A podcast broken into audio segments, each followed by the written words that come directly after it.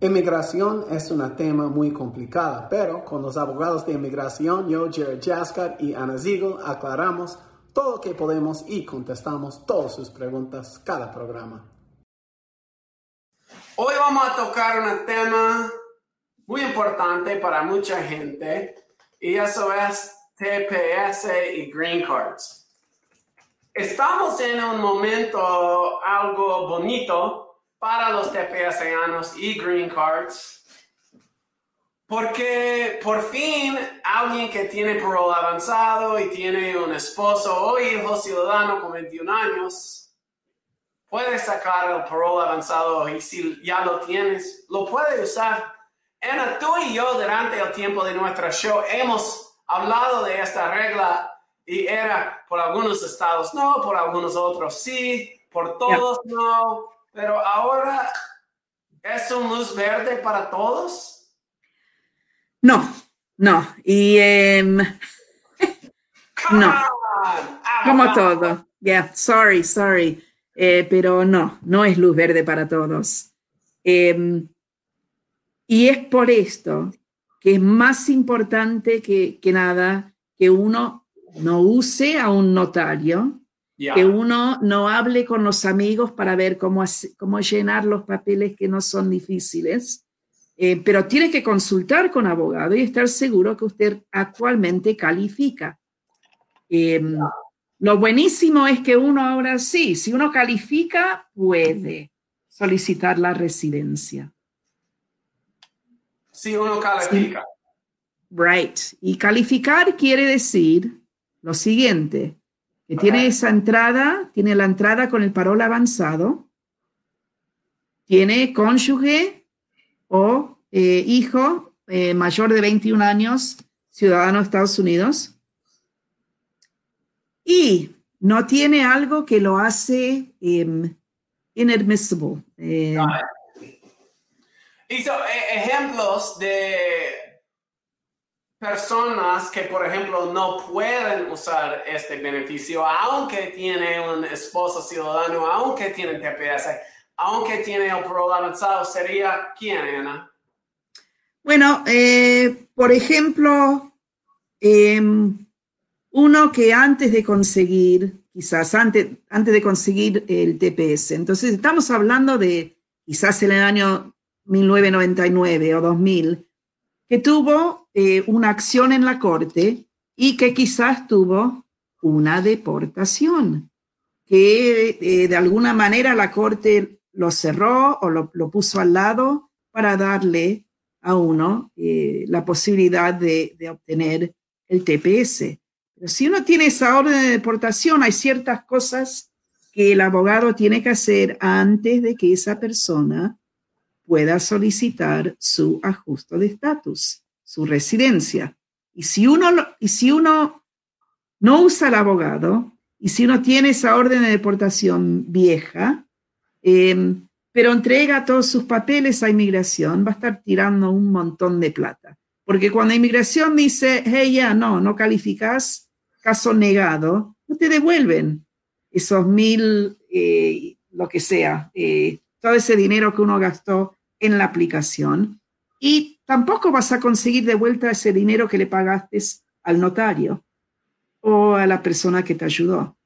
Para legal, quizás, quizás eh, no jueguen con esto. ¿no? Eh, cuando uno tiene antecedentes de algún tipo, la cosa se hace más complicada. Cuidado. Ya. Yeah. It's um es una oportunidad muy grande, pero también es una oportunidad que quiere que uno tiene todos los requisitos y no es tan sencillo. Y uno puede, como Ana dice, invertir un montón de dinero y tiempo y no ganar nada si, si no sabe cómo. Pero para cualquier persona que califica para eso y no tiene parole avanzado, ¿cuál es el consejo para ellos? Para, para los, que, los que calificarían si tendrían esa entrada. Ya. Ya, entonces ellos lo que deberían hacer, lo que tienen que hacer, es conseguir un parol avanzado y hacer un viaje fuera de los Estados Unidos. Y después volver a entrar legalmente con el documento de, parol avanzado, entrar a los Estados Unidos con ese documento. Y después de eso es cuando se puede empezar a solicitar la residencia. Perfecto, perfecto. Um, vamos a tocar y voy a tu pregunta, Salmarón, Salmarón, te prometo, pero voy a María primero porque DACA y TPS son muy similar en este aspecto. Es, es casi igual ahorita los con DACA y los con TPS. Uh, a referencia a la entrada de parol avanzado, una petición del esposo o uh, hijo ciudadano. María nos dice, abogado, tenga DACA, mi esposa acaba de llegar la solicitud para arreglar por su hermana, pero yo a la pena nos casamos, pero tengo 15 años con él, puedo arreglar por él. Ok. La llave para mí en esta pregunta es la siguiente. Si tiene un esposo ciudadano, si eh, para, su, para el esposo de ella o el ah, acaban de apenas son casados, si el esposo de ella recibe la petición de su hermana, y yo no voy a tocar los problemas con eso, pero si él recibe la petición de su hermana, él solo va a ser, ser residente permanente después de esta petición, según que entiendo yo. So, ella va a tener que esperar que él sea ciudadano para poder aprovechar de la entrada uh, y a one step. Ahora ella tal vez puede usar una solicitud familiar con un perdón C01A o algo así, pero eso no es de que nosotros ah, hablamos. ¿Algo de añadir? Sí. Em, quizás sería importante, eh, así hablando de casos hipotéticos, eh, La razón por la cual uno no puede ajustar su estatus eh, cuando está casado con residente es porque uno tiene que demostrar eh, presencia legal en los Estados Unidos y que si estuvo acá sin permiso, eh, veo que no pudo estar presente sin permiso por más de 180 días. So, nosotros cuando analizamos estos casos nos fijamos en, por ejemplo, si uno entró con visa de turista y quizás después de la visa de turista consiguió el TPS. Em, o si entró como estudiante o algo de esta manera. So, de vez en cuando uno puede arreglar eh, cuando está casado, puede ajustar cuando está casado con residente. Son pocos esos casos. Pero cuando uno consulta con abogado, el abogado se fija en eso. Pero yo diría que en este caso, eh, uno que tendría DACA probablemente no, no, va a tener que esperar hasta que, el esposo sea ciudadano de Estados Unidos. Ya, de acuerdo. Salmarrón, Salmarrón, te prometí que te iba a contestar eso hoy. Busca a Dios, te voy a contestar después. Ella dice, me hice residente ya y quisiera saber dónde puedo obtener el pasaporte blanco. Gracias. Hablamos del pasaporte blanco, Ana. Bueno, el pasaporte blanco es un documento para, para darles a los que eh, consiguieron la residencia por entremedio de eh, asilo político. Eh, les da a ellos un documento para poder viajar al extranjero y poder volver a los Estados Unidos. Ah, lo llamamos el pasaporte blanco porque es un documento del tamaño de un, de un pasaporte. Es blanco y por eso el pasaporte blanco. Eh, se obtiene de inmigración. Hay una solicitud que se tiene que hacer. Nosotros representamos a las personas en estos casos. So, Salmerón quizás se estaría interesado en hacer una consulta con nosotros. Perfecto. All right, vamos a la novela. Ya ni se va a poder ver. Ah, yo voy a pararme para que puedas ver mi cara. Busca a Dios nos pregunta la siguiente. Pregunta, por favor. Visa U 2016, permiso de trabajo, regresado y destruido por error de dirección. Se mandó a pedir un reemplazo hace 10 meses al recibo recibido de la solicitud del reemplazo.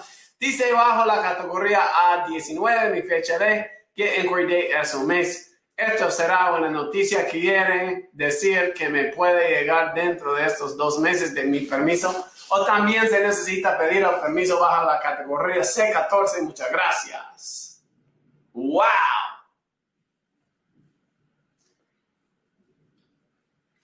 Wait, what happened? Ok. Yo creo que puedo explicárselo. Ok. Se le mandaron la- el permiso de trabajo. Error de dirección, no sabemos si eso fue el problema de busca a Dios o fue problema de UCIS, pero por alguna razón ah, se le regresó el permiso y se lo destruyeron. La persona pide otra vez su permiso y ahora está esperando el permiso. Tiene dos preguntas. Número uno, ¿ya va a llegar si dice en un mes?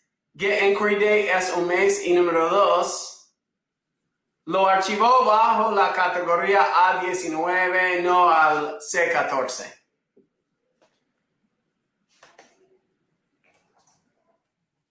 So, yo esto lo tengo que buscar porque no lo sé. categorías,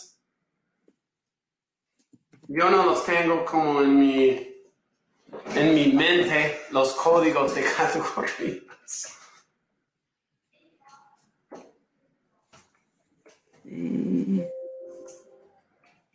Life Act es la 14. A10, Family. a mí esta parte, Work Permit Category A19, no sé. Pero eso es la visa U. El A19, para mí el A19, al verlo primero, es la visa U, no hay problemas por ahí. In fact, C14. Pero no dijo A14. Wait, A19. Ah, pero Alien Granted Deferred Action. Ah, ok. Es que yo no sé si eso es por acción diferida, por bona fide. Eso, so, número uno es. No, es A19. un poco Fuera de la info que nosotros tenemos.